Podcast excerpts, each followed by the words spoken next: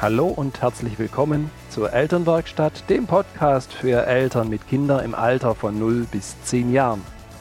Dieser Podcast ist eine Produktion von Nater Change and Create. Viel Freude beim Anhören. Hallo und schön, dass du dabei bist. Mein Name ist Birgit Nater und ich freue mich, dich als Mutter und Vater in deinem Elternsein hier in der Elternwerkstatt zu begleiten, zu inspirieren und zu unterstützen.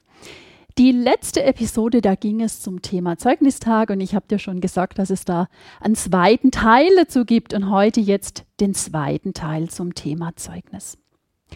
Ja, was hilft denn jetzt bei der Veränderung? Das Zeugnis ist da und da sind ja die Dinge wenig schön, die Kinder sind enttäuscht, du machst dir vielleicht auch deine Gedanken.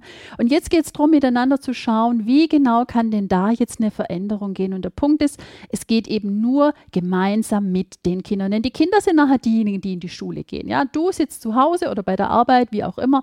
Das Kind geht in die Schule und Schule ist die Aufgabe und der Job unserer Kinder. Das dürfen wir auch ganz klar transportieren, weil manchmal ist es so, dass wir ein bisschen von dieser Verantwortung schon beinahe mit übernehmen, wenn wir auch gern dieses Wortchen ja wir wir müssen jetzt noch Lernen benutzen. Du weißt, ich habe da dazu schon mal eine Episode gemacht, was das Thema Sprache macht und dass ich Verantwortung an den geben darf, der es im Prinzip, der die Verantwortung auch hat.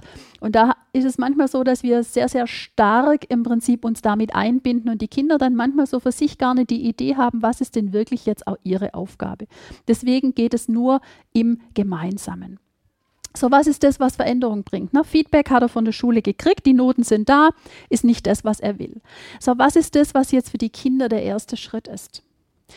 Es ist schön, dass, dass du, wie im letzten Podcast, habe ich es bereits gesagt gehabt, dass du für dich so klar hast, dass das Selbstwert des Kindes nicht von den Noten abhängig ist, sondern dass der Mensch als sich wertvoll ist, egal was da im Außen noch alles dazukommt oder was, was du da so erlebst.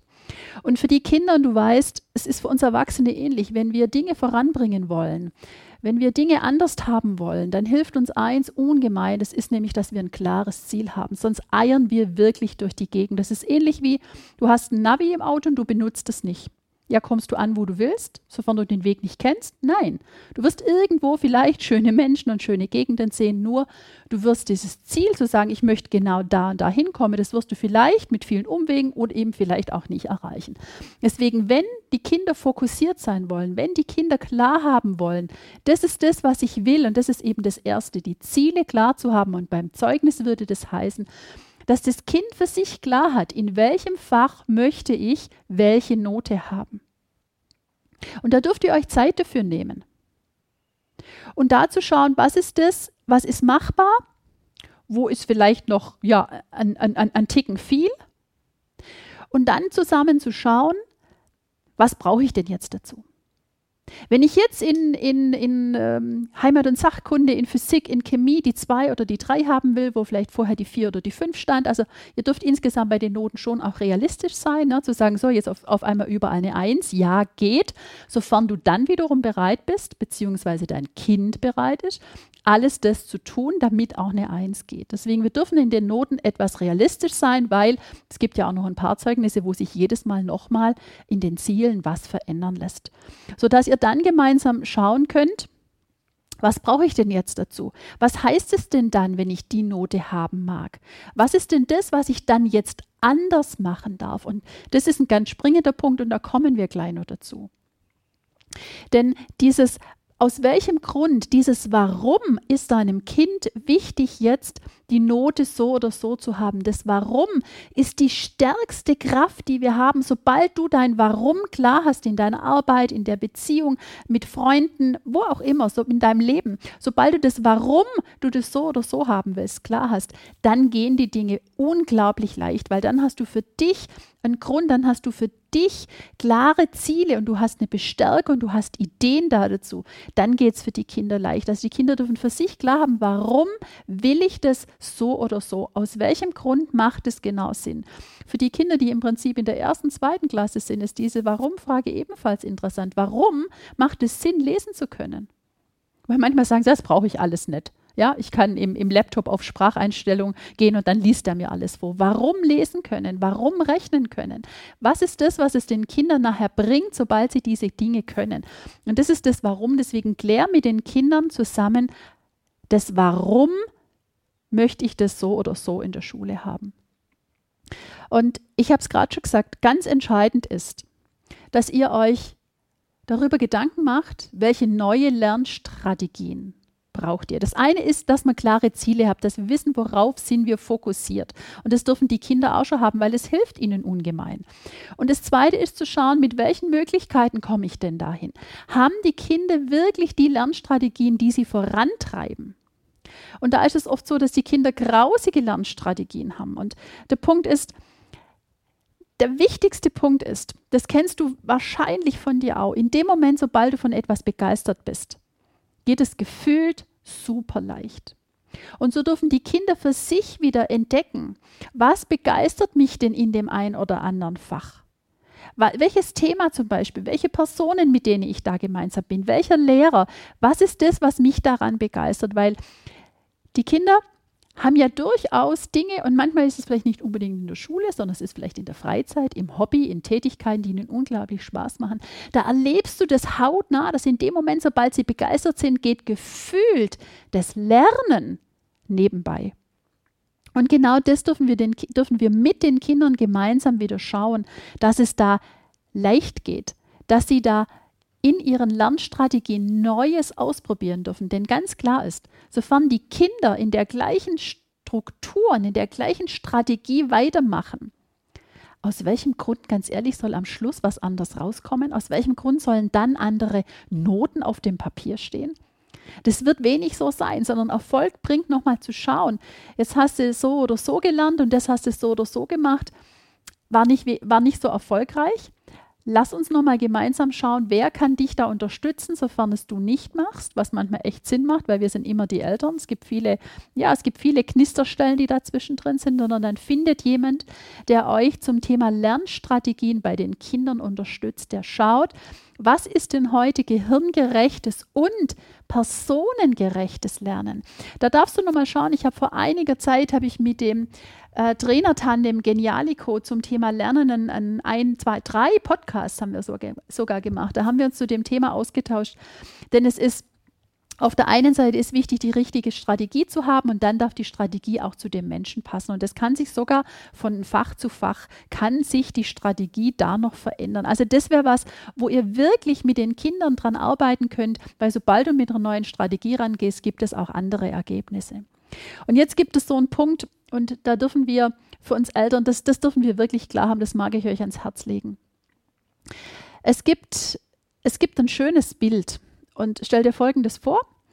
Da sitzen die Tiere, der Elefant und der Vogel und der Affe und der Fisch und der Seehund, die sitzen vor dem Lehrer, die sind im Moment in der Tierschule.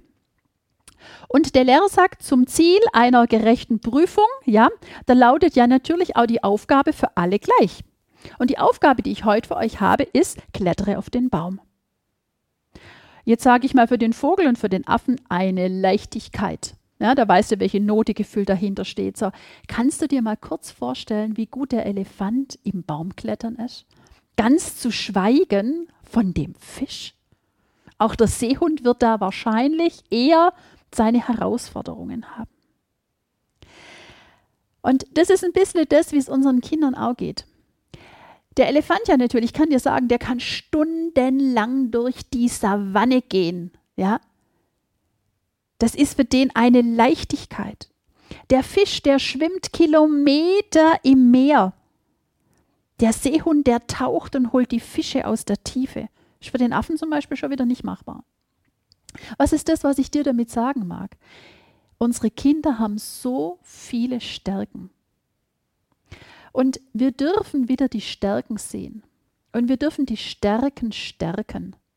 Das ist was, was mir sehr am Herzen liegt, dass wir gemeinsam mit den Kindern schauen. Die Kinder haben immer Fächer, die haben immer Dinge in der Schule, die ihnen gut gelingen.